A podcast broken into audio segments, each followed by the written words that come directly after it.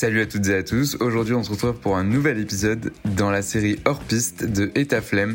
Je pourrais la mettre aussi dans la série Étudiants et entrepreneurs, puisque j'ai eu l'occasion d'interroger Jules et Jérôme, euh, qui ont un peu parlé, beaucoup même, de Entreprendre pour apprendre, euh, une association. Donc, je vais pas en dire plus parce que franchement, ils l'ont beaucoup mieux décrit que moi, mais je te laisse avec la suite de l'épisode. N'hésite pas à aller voir en barre d'infos, j'ai mis toutes les informations sur l'association si tu veux les rejoindre, si tu veux en savoir davantage. Et n'hésite pas à noter le podcast si tu l'écoutes sur Apple Podcast ou Spotify. Et puis nous, on se dit à très vite. Bah, salut à toutes et à tous. Aujourd'hui, bienvenue dans un nouvel épisode de Et ta flemme euh, pour la partie 2 de cette saison.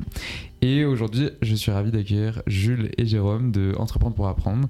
Donc, bah, écoutez, qui veut se présenter en premier? Bah, t'as commencé par dire Jules alors. Ah bah Jules alors. Jules, je te laisse te présenter. Euh, Merci beaucoup Théo. Euh, donc je suis Jules Balési, j'ai euh, 20 ans et je suis euh, étudiant en droit à Nancy. Et, euh, et donc je connais Entreprendre pour apprendre depuis quelques années maintenant parce que j'ai eu la chance de, de participer à un des programmes qui est mis en place euh, euh, par l'association et c'est comme ça d'ailleurs que j'ai rencontré Jérôme.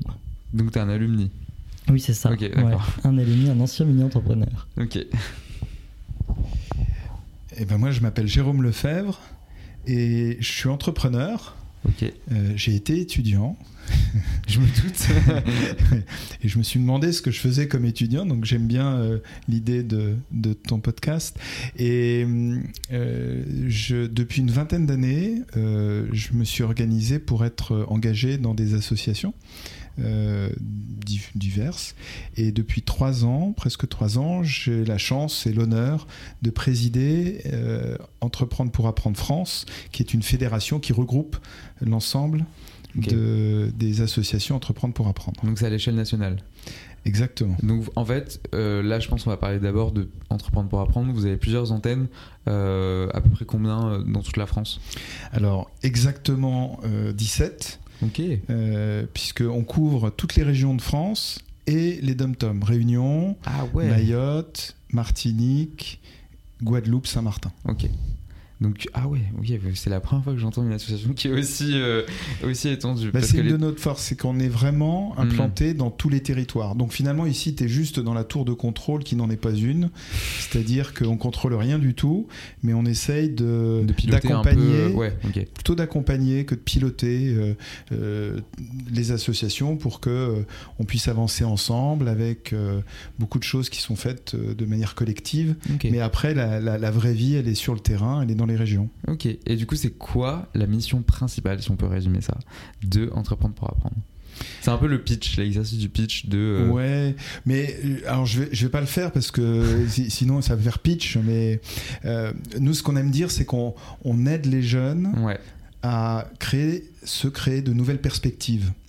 Donc euh, ça regroupe plein de choses. Ça parle d'insertion, ça parle d'orientation, ça parle de donner du sens à ses études, ça parle de connaître l'entreprise, etc. Donc on, on- on crée un, tout un, un univers qui leur permet d'aborder euh, leur avenir de manière plus choisie, plus euh, agréable, plus volontaire, plus motivée. Ok. Et euh, du coup, c'est les étudiants qui viennent vous voir et qui disent j'ai tel projet, comment je fais, par exemple? Alors, on- on- oui, il y a des étudiants, mais on va remonter beaucoup plus tôt, puisque nous, on démarre dès l'école primaire. Euh, on est plus dans la sensibilisation que dans l'accompagnement d'entrepreneurs. Donc, on va, euh, dès euh, alors, primaire, on va dire C- CM1, CM2, Oui. on va commencer à leur euh, proposer de réfléchir à des problématiques, à des sujets d'entreprise qui sont adaptés à leur, à leur âge, mais euh, ça va être un sujet sur comment, euh, euh, je sais pas, on va parler d'une forêt, euh, Hmm. et puis euh, qu'est-ce qu'on peut faire pour que cette forêt soit plus propre? Et puis ils vont réfléchir ensemble, voilà. En fait, ça pose des bases dès le, le plus jeune âge pour. Voilà. Ok. Mais à partir de la troisième, là on rentre dans des choses beaucoup plus euh, concrète. concrètes et longues. Hmm. Donc ça va, on va les accompagner pendant toute l'année. Et ça, on va le faire avec les professeurs, les encadrants, en général ce sont des enseignants, qui euh, vont appliquer, euh, vont suivre un programme qu'on a imaginé et pendant toute l'année euh, découvrir le, euh, plein de, de, choses sur eux-mêmes d'abord. Ils vont apprendre à travailler en équipe, ils vont découvrir ce que c'est que faire un projet collectif. C'est un vrai travail, ça d'ailleurs. Oui, et, mais ce qui est assez pas étonnant, mais euh, agréable à chaque fois à découvrir, c'est qu'ils le font avec énormément de plaisir. Hmm. On a tous des souvenirs quand on était au collège, au lycée, de dire bon, quelle heure est-il? Voilà. Là, on est plutôt dans un schéma où ah déjà ça sonne. Et euh, parce que ce qu'ils ce qu'ils font, c'est vraiment un projet. C'est très, c'est beaucoup de création, beaucoup de, de, il y a du défi, y a, et, et, ce qui fait que euh, ils abordent plein de sujets liés au monde de l'entreprise, mais au sein de l'établissement scolaire. Ok, donc ça reste dans l'encadrement et ils n'ont pas l'impression en fait de sortir et vraiment de, euh, ouais, d'appartenir à quelque chose. En fait, ils restent dans l'établissement scolaire, du coup, ça ils intègrent plus facilement, je pense. Ça leur donne plus envie. Enfin, moi, c'est ce que je ressens d'un point de vue subjectif. Je me dis, euh, j'aurais eu beaucoup plus de facilité, justement, si j'avais eu ce dispositif-là, que de me dire, de faire l'effort d'aller vers un organisme par exemple ou de euh, voilà enfin tout simplement de, dire bon bah, je vais m'inscrire dans telle association mais qui se trouve euh, peut-être dans la ville à côté Exactement. Ou comme on, ça. Est, on est aujourd'hui on accompagne euh, plus de 30 000 jeunes chaque année c'est énorme et ça représente entre, euh, entre 1500 et 2000 classes, on va, on va parler de classes, hein, euh, qui sont euh, aussi bien des classes de collèges généralistes dans des quartiers où tout va bien, à des collèges ruraux, des collèges dans des zones, ce qu'on appelle les zones d'éducation prioritaire, des classes de SECPA, donc ce sont des classes de, jeunes qui sont soit en difficulté, mmh. soit proches de la déscolarisation, en tout cas qu'on essaye de ne pas faire décrocher. Et c'est là où il y a le plus de magie. Hein. C'est-à-dire que euh, des jeunes qui savent pas trop pourquoi ils sont obligés de venir en cours, euh, à la fin de l'année, sont extrêmement fiers de présenter leur projet. Ça, ouais, ça doit être impressionnant, franchement. Par, rapport à. Ouais, honnêtement, je pense que ça doit être quelque chose, bah, un peu de fierté aussi, mais ça doit être quelque chose d'impressionnant à voir, de se dire, euh, ce jeune-là était vraiment perdu pour le coup et n'était pas euh, dans un environnement qui lui était favorable au départ et a réussi à, avoir une idée de son projet. Voilà, donc il prend confiance en lui, hmm.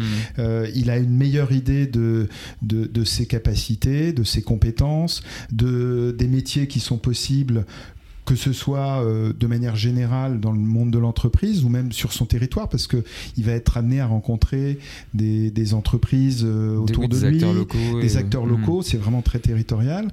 Et puis, euh, et puis ça, ça, lui, en, fait, ça lui ouvre le champ des possibles, Complètement. avec quelque chose qui est, qui est, pas du tout théorique. Il le fait de manière, ce qu'on appelle la pédagogie active, c'est-à-dire qu'il apprend en faisant. Ok. Et du coup, comment on fait pour, pour, rejoindre, euh, pour rejoindre tout ça, si je peux dire alors, si quelqu'un le veut, si quelqu'un écoute, il y a plusieurs personnes qui peuvent le vouloir. Oui. Alors, le jeune, qui est souvent très frustré parce qu'il dit Oh, j'ai un copain qui fait ça dans un autre collège et, et j'aimerais bien aussi ça dans, dans, dans, mon collège. Euh, bon, c'est pas si simple. Après, bah, il faut qu'il en parle à euh, un enseignant. Ouais ou au principal du collège ou au proviseur du lycée. Euh, et puis, euh, il y a d'autres acteurs qui peuvent stimuler ça, ce sont les acteurs politiques, parce qu'ils peuvent soutenir euh, ce type de programme. Dans, les, toutes les organisations territoriales, les, les, pouvoirs publics, que ce soit une région, un département, ils ont besoin d'agir pour améliorer euh, l'éducation de manière générale. Donc ils ont dans leur programme un chapitre éducation. Qu'est-ce qu'on peut faire pour améliorer tout ça euh, Lutter contre l'échec scolaire, euh, travailler sur l'insertion, etc. Hmm.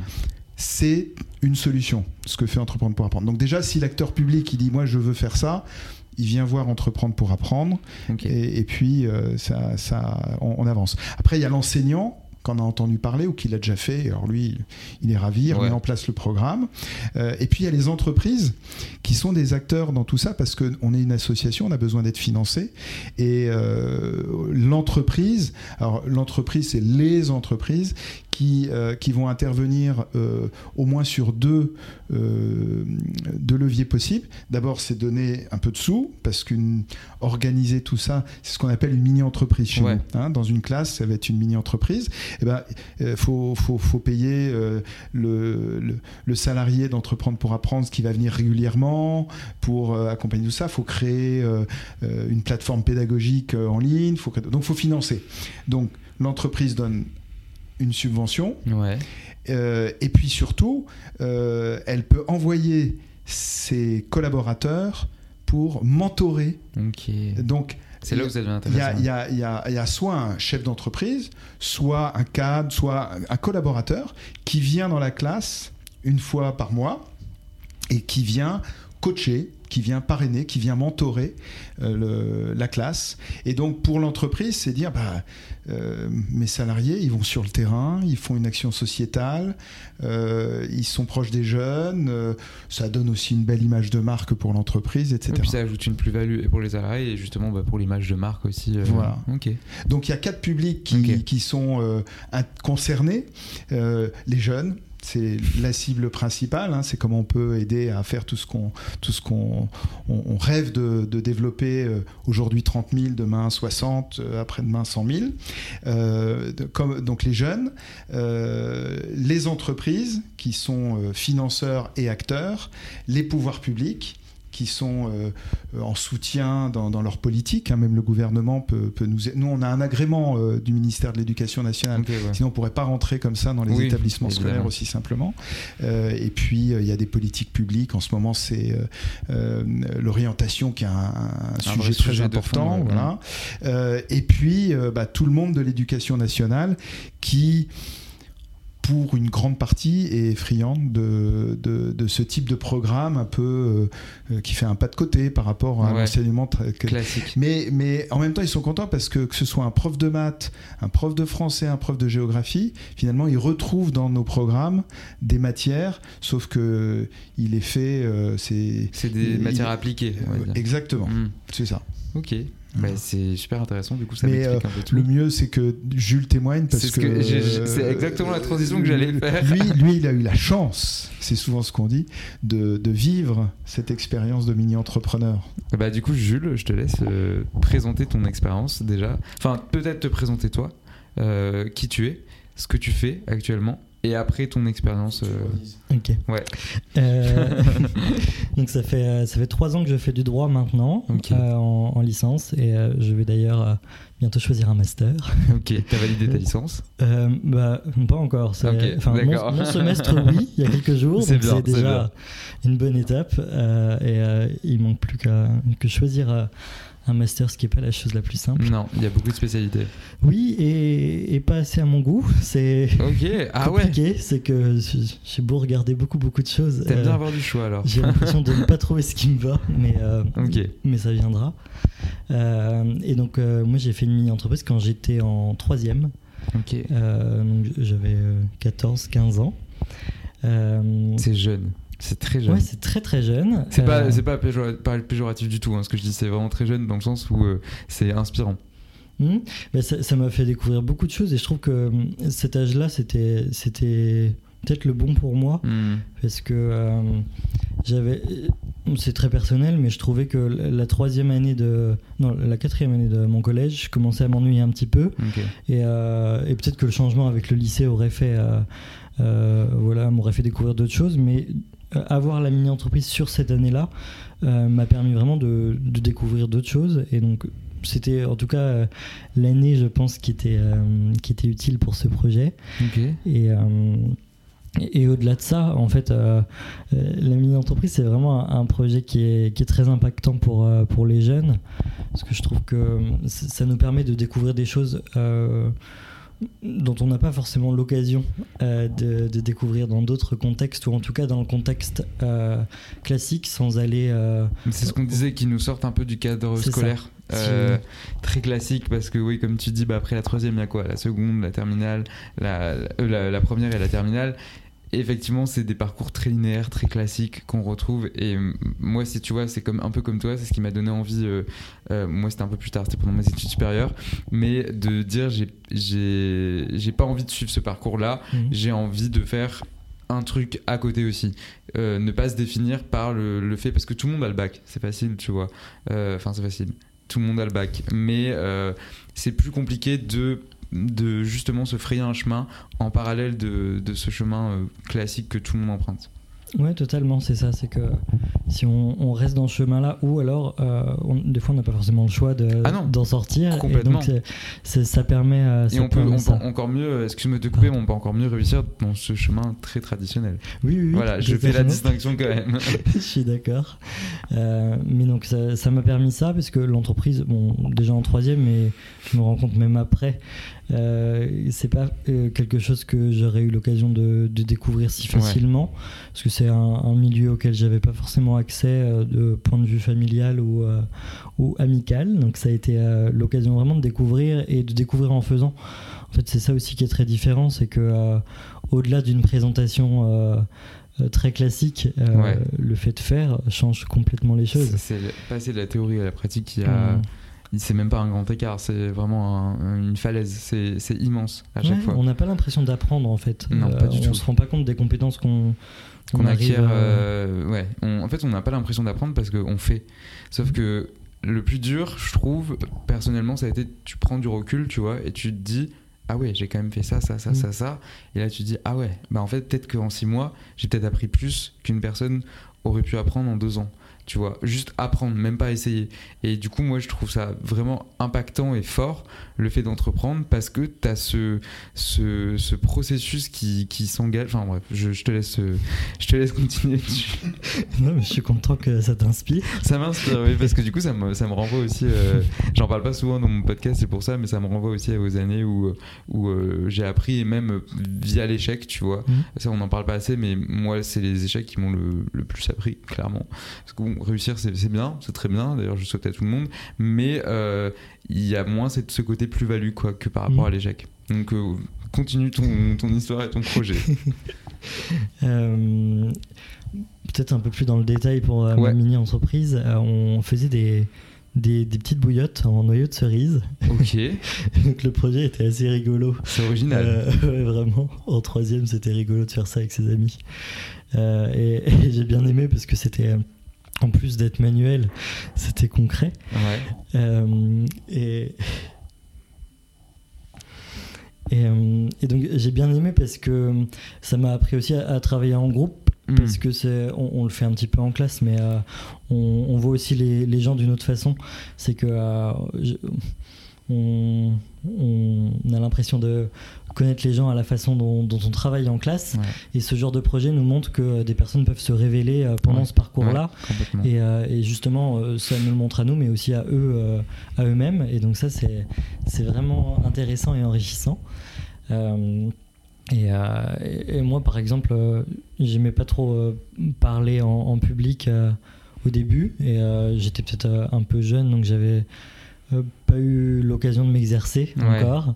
Et donc c'était vraiment les, les, premières fois où, euh, où j'avais l'occasion de faire ça parce que la mini-entreprise, c'est, c'est, vraiment concret. On, on, a une assemblée générale où on présente euh, aux personnes qui ont investi dans notre projet euh, voilà, où on en est, ce qu'on fait.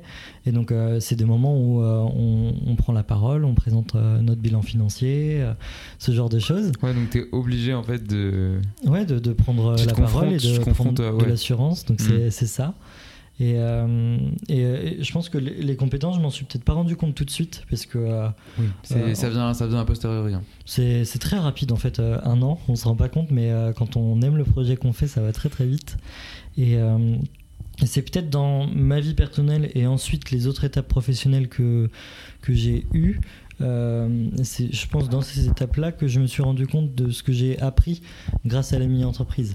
C'est que euh, Maintenant, ça me, ça me plaît de me dire que je vais travailler avec des gens que je connais pas forcément et euh, d'autres nationalités, d'autres, d'autres régions, euh, de pouvoir euh, parler justement en public et de, de travailler sur des sujets qui sont peut-être pas ceux sur lesquels j'ai l'habitude de travailler Mmh. d'habitude.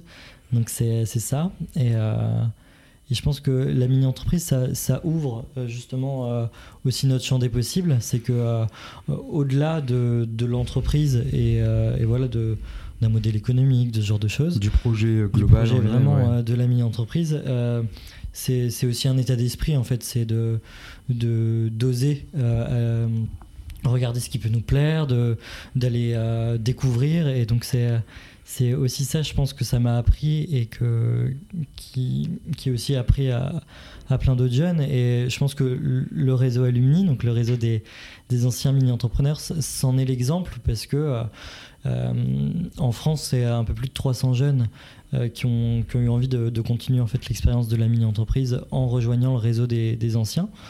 Euh, et, on se rend compte que c'est des jeunes de toute la France et euh, en fait entreprendre pour apprendre c'est l'antenne française d'une ONG qui existe dans le monde entier et qui, qui, met en place ce, genre de parcours dans, dans, le monde entier euh, et, donc en fait, il y a des réseaux alumni dans tous les pays du monde. Euh, et, c'est ça qui est assez intéressant, c'est de, se rendre compte que euh, c'est des jeunes qui se sont jamais rencontrés. Et, quand on se rencontre, on est animé par la même chose. Et donc, c'est, Comme si tu as l'impression que tu les connaissais déjà en fait. C'est un peu ça. Je trouve que quand on les rencontre sur des, événements où on est là à Strasbourg, j'ai, rencontré un peu plus de 300 ah alumni d'un peu moins de 50 pays différents. Et, c'est des gens que je rencontrais pour la première fois. Et euh, bah, ce programme fait qu'on a un point commun euh, énorme. Et, euh, Tous portés par la même chose. Ouais, c'est ça qui est, qui est, très intéressant et, qui montre l'impact, je pense, de, de la mini-entreprise et des, des, programmes qui sont faits par EPA et de ses déclinaisons dans les autres pays. Ok, bah mm. franchement c'est hyper intéressant. Et est-ce que du coup tu dirais que ça donne encore plus cette envie euh, qu'on a, puisque quand on entreprend en troisième, euh, on a forcément une envie d'entreprendre. Est-ce que du coup, ça t'a donné envie de poursuivre ou alors d'accompagner euh, des personnes qui, qui veulent à leur tour créer leur projet? Je pense accompagner les anciens mini-entrepreneurs, ça, c'est une, envie, je pense, euh, d'accompagner les nouveaux mini-entrepreneurs, de pouvoir euh, aller les rencontrer et de, justement pouvoir échanger entre des, des jeunes qui ont fait la mini-entreprise et qui ont, qui, ont, qui ont vécu les mêmes étapes que, que, les jeunes qui sont en train de, de vivre ce parcours et, donc de pouvoir échanger avec eux sur euh, comment est-ce qu'ils ont pu vivre ces différentes étapes, les conseiller. Et donc ça, je pense que c'est une part importante de de, de la vie d'un alumni. Euh, et ensuite, entreprendre, oui. Et je pense que c'est entreprendre de différentes façons. Il y a des, hmm. il y a des anciens mini-entrepreneurs qui, qui, ont vraiment envie de lancer leur boîte et de, de voilà, d'entreprendre de, cette façon-là. Euh, d'autres qui ont envie d'entreprendre euh, leur vie personnelle ou en tout cas pour qui ça a eu un impact sur d'autres facettes de, de leur vie. Et moi, par exemple, je ne sais pas si un jour j'aurais envie d'être entrepreneur ou de, lancer euh, un projet professionnel et qui, est vraiment euh, le mien. Mais je trouve que euh, même en travaillant pour une cause ou pour un projet, c'est une façon de faire qu'on peut appliquer qu'importe le projet qu'on mène. C'est marrant, j'allais te poser la question juste après de euh, c'est quoi ta définition personnelle de entreprendre? Mais du coup, tu me l'as tu me l'as clairement donné plus ou moins parce que euh, c'est ce que tu dis, c'est qu'on n'est pas forcé. Euh, moi, c'est ça aussi, tu vois, on en parlait tout à l'heure en off que j'essayais de déconstruire dans le podcast. C'était enlever le tabou autour du mot entreprendre que les jeunes pensaient pas, enfin, fallait pas qu'ils pensent qu'il fallait créer une start-up de 0 à temps en, en, si peu de temps. Non, je veux dire, faire partie d'une association, c'est déjà entreprendre. même accompagner des gens qui sont dans une association, c'est entreprendre. Enfin, il y a tellement de projets, même tu disais entreprendre la vie personnelle, j'avais même pas pensé, tu vois, à ce, pan-là du mot entreprendre. Il y a tellement de, définitions et de facettes du mot entreprendre que justement, non, entreprendre, ce n'est pas créer une entreprise de, A à Z, loin de là, et heureusement, euh, parce que sinon, enfin, ce mot n'existerait pas. Il y, a, beaucoup de personnes qui, ne le font pas. Donc, euh, ouais, je, pense que j'ai eu ta, ta, définition. Ça aussi, tu vas rajouter quelque chose. Euh, ah, peut-être, oui, c'est vrai que j'allais demander la définition aussi à Jérôme. Alors c'est marrant euh, cette espèce de parcours autour du mot, de la définition du mot entreprendre. Hmm. Euh, moi, euh, ce qui m'a donné envie de rejoindre euh, cet, cet assaut Entreprendre pour apprendre, euh, c'est que il y a d'abord j'aurais rêvé quand j'ai découvert ça, j'ai dit oh mais quel, pourquoi j'ai pas pu faire ça le faire avant. Voilà, Ouais. je- voilà, mais bon c'est- comme ça, donc j'y interviens autrement. Mais un jour j'ai j'ai découvert que dans le Petit Larousse Junior, donc euh, le dictionnaire qu'on trouve à l'école primaire, euh, il y avait au mot entreprise. euh, la, définition était Monsieur Dupont s'est lancé dans une entreprise difficile et les salariés de l'entreprise se sont mis en grève de l'usine ou de la société commerciale. J'ai la définition en photo, hein, c'est- du véridique. Voilà. Donc voilà ce que l'on peut donner comme définition à un jeune en école primaire de ce qu'est une entreprise. Donc autant dire que c'est enfin, très négatif. C'est très négatif. Et j'ai fait euh, le test de demander à des, euh, des, des jeunes de troisième, euh, seconde. ça. Alors, c'est quoi pour vous la définition d'une entreprise? Et là, les mots étaient complètement différents. C'était, bah, c'est une aventure tous ensemble. C'est un super projet qu'on a mené au bout. euh, c'est euh, voilà, un vocabulaire complètement différent. Et c'est vrai que entreprendre sa vie, euh, entreprendre des projets, être simplement entreprenant, être entreprenant, Mhm. ben, je pense que ça fait partie des, des- de, de, de l'impact qu'on offre euh, aux jeunes. Ouais. Euh, tu sais, accueillir demain un jeune dans une entreprise qui a fait une mini-entreprise, qui soit stagiaire, euh, qui soit euh, déjà avec 10 ans, enfin peut-être pas 10 ans d'expérience, mais qui, qui rentre dans l'entreprise avec cette expérience-là, mais il connaît déjà tout le fonctionnement. Ouais. Il sait ce que c'est que des RH, des ressources humaines. Il sait ce que c'est qu'un plan de développement. Il sait ce que c'est qu'un prix de revient. Ouais. Il sait ce que c'est que commercialiser quelque chose. Il sait ce que c'est que produire quelque chose. Euh, Jules parlait de cette bouillotte. oh, j'a- J'adorerais voir cette bouillotte euh, faite avec des noyaux de cerise qu'on met dans le micro-ondes. Ah ouais, bah, j'imagine. Voilà, c'est ça, c'est le truc. Soit on met des graines de lin, mais j'ai, ouais, c'est génial. Et donc, il y, a- il y a- il y a tout, la, la partie marketing, la partie, euh, euh, ils vont vendre ça sur les marchés. Je sais pas, tu, tu vendais ça où, toi euh? On, on avait participé à un salon des ventes euh, euh, dans, un, dans un, un centre commercial euh, pour les ventes. Donc, déjà l'expérience du salon, de la vente, La etc. vente, ouais, la Donc, quand il débarque dans l'entreprise, bah, il n'est pas en terrain inconnu. Ah. Alors, j'ai rien contre le stage découverte de troisième, hein, qui, qui est bien, mais qui souvent est cantonné à bah écoute, on t'accueille, tu observes, et puis tu nous fais un petit compte rendu de ton observation à la fin. Et en général, c'est pas hyper impliquant.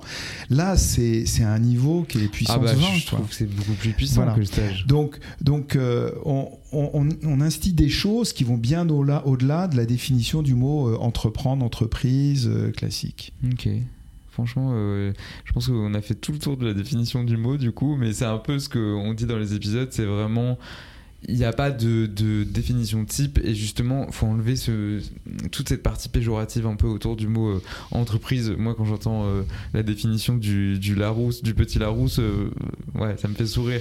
J'espère qu'ils l'ont mis à jour depuis. Et oui, parce que j'en avais parlé, j'en ai parlé beaucoup à une époque, pouvoir public, etc. Dès qu'il y avait un ministre, je dis, Oh, vous vous rendez compte cette définition du mot entreprise Comment voulez-vous créer des entrepreneurs demain? Et depuis quelques années, elle a changé. Mais on trouve encore euh, Ouais. le petit Larousse Collector euh, des années 2010. Il est encore. euh, voilà. Ok. J'ai une question pour vous qui est un peu en lien avec le podcast du coup, pour vous deux, hein, peu importe qui répond, ou les deux. Est-ce que vous pensez que euh, avoir la flemme, c'est possible euh, en étant justement entrepreneur, entreprenant? Moi, je vais bien répondre. hein. Parce que, je, en fait, je pense que euh, moi, j'aime beaucoup la paresse. Alors, paresse, flemme, après, euh, faut, faut. Mais j'ai- j'aime bien cette idée de, euh, de se construire euh, pour euh, ne pas faire d'efforts inutiles. Hmm. Donc, euh, ça veut dire que quand on crée une entreprise, par exemple, eh ben, on va donner un, info, on va, on va faire un effort intense pendant une certaine période. Et l'idée, c'est aussi de créer des emplois, de créer euh, de la valeur, euh, de faire tourner quelque chose, et puis après d'observer ce quelque chose tourner. Moi, dans mon cas, euh, l'entreprise que, que, que j'ai créée et que je dirige, euh, bah, elle tourne sans moi euh, à peu près la moitié du temps, voire euh, les deux tiers du temps. Ils n'ont pas besoin de moi. Donc, je pourrais consacrer ce temps à faire la sieste, à paresser. Je le consacre à l'engagement associatif. Mais finalement, c'est ce côté paresseux, c'est-à-dire je, je vais me débrouiller pour que les choses tournent sans moi. Et, et qu'après, euh, ça puisse, euh, euh, ça, ça puisse, je puisse faire consacrer ce temps libre à faire autre chose. Et puis, j'aime bien aussi l'idée de la paresse pour euh, observer, réfléchir, contempler, prendre du recul, euh, se reposer, laisser décanter. Voilà.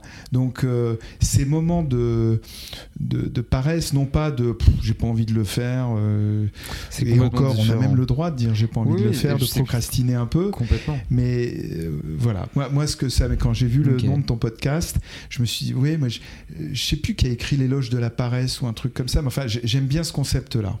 Voilà. J'ai oublié le nom, je l'ai lu aussi. Mais Je ok, cherchais. D'accord.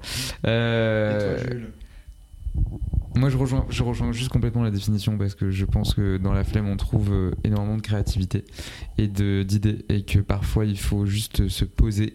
Et c'est un message à moi-même aussi pour, euh, pour euh, noter moi-même pour, euh, pour revenir encore mieux euh, par la suite. Donc, vas-y, Jules, j'attends ta définition désormais. J'aime beaucoup celle de Jérôme, donc ce sera un simple complément. Mais, mais oui, je, je vous rejoins tous les deux. C'est que je pense que la flemme, euh, on, on a souvent une idée un peu euh, péjorative de ce que ça peut être. Et, et on, on s'en veut un petit peu quand on a l'impression de ne pas vouloir, de pas avoir envie alors qu'on pourrait le faire. Mais euh, ça dépend peut-être jusqu'à un certain point euh, ce qu'on repousse. Mais, euh, mais ça peut être toujours l'occasion de, de prendre un autre point de vue et de, de- de prendre un peu plus de temps à la réflexion si, si on consacre bien ce temps.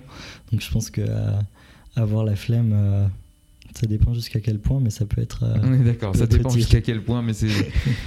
Pour moi, c'est positif. C'est encore une fois le message que je voulais euh, un peu enlever euh, et enlever ce tabou aussi euh, tout péjoratif autour de, autour de la flemme. Ah, on a trouvé le- Ouais, c'est Eugène Marsan, un Ah, écrivain je- du XXe siècle, éloge de la paresse. Voilà, c'est un texte qu'on trouve sur Google. Et, et, euh, mais bon, je, je sais même pas ce qu'il y a dedans. Si ça se trouve, on est complètement hors sujet. Mais je, Non, mais je l'avais lu, je crois, Je, semble. trouve l'idée euh, très très bien. Donc Moi, bravo pour ce titre. J'aurais dû renommer le podcast euh, comme ça. ça y penser. Bah écoutez, merci beaucoup pour euh, cet échange. Euh, moi, j'ai j'apprécie toujours autant euh, déjà de discuter avec euh, de telles initiatives, de mettre en avant aussi ces initiatives et de montrer qu'elles existent surtout. Euh, si les gens, euh, parce qu'il y a beaucoup de gens qui sont perdus. Il faut le savoir, qui ne savent pas par où commencer ni comment faire. Et du coup, voilà, je suis très très content. Oui, J'ai levé le doigt parce que je, si on a donné envie à des jeunes, Ne des enseignants, des entreprises, etc., qu'est-ce qu'ils font?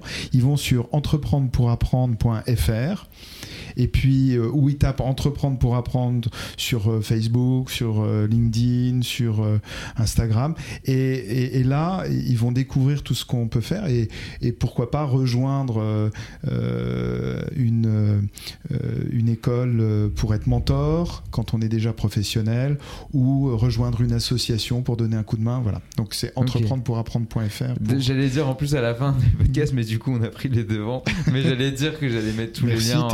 En, barre d'infos, en barre d'infos, en description du podcast. Donc euh, n'hésitez pas à aller voir euh, en description du podcast. Jules, si tu veux rajouter quelque chose. Euh, non, bah, Jérôme a, a ce côté commercial que j'aime beaucoup. Et, euh, non, merci beaucoup à toi d'avoir euh, pris le temps de, de découvrir ce qu'on faisait et de, Avec grand plaisir. de vraiment. pouvoir le faire découvrir euh, justement à tous ceux qui auront euh, la chance d'écouter ton podcast. Donc merci Eh beaucoup. ben, merci à vous deux et puis euh, n'hésitez pas à vous abonner au podcast, à euh, mettre 5 étoiles sur Spotify. Maintenant on peut euh, mettre un commentaire, on peut aussi sur Spotify, ça met de l'interaction et sur Apple Podcast évidemment. Et puis nous on se retrouve très prochainement dans un prochain épisode.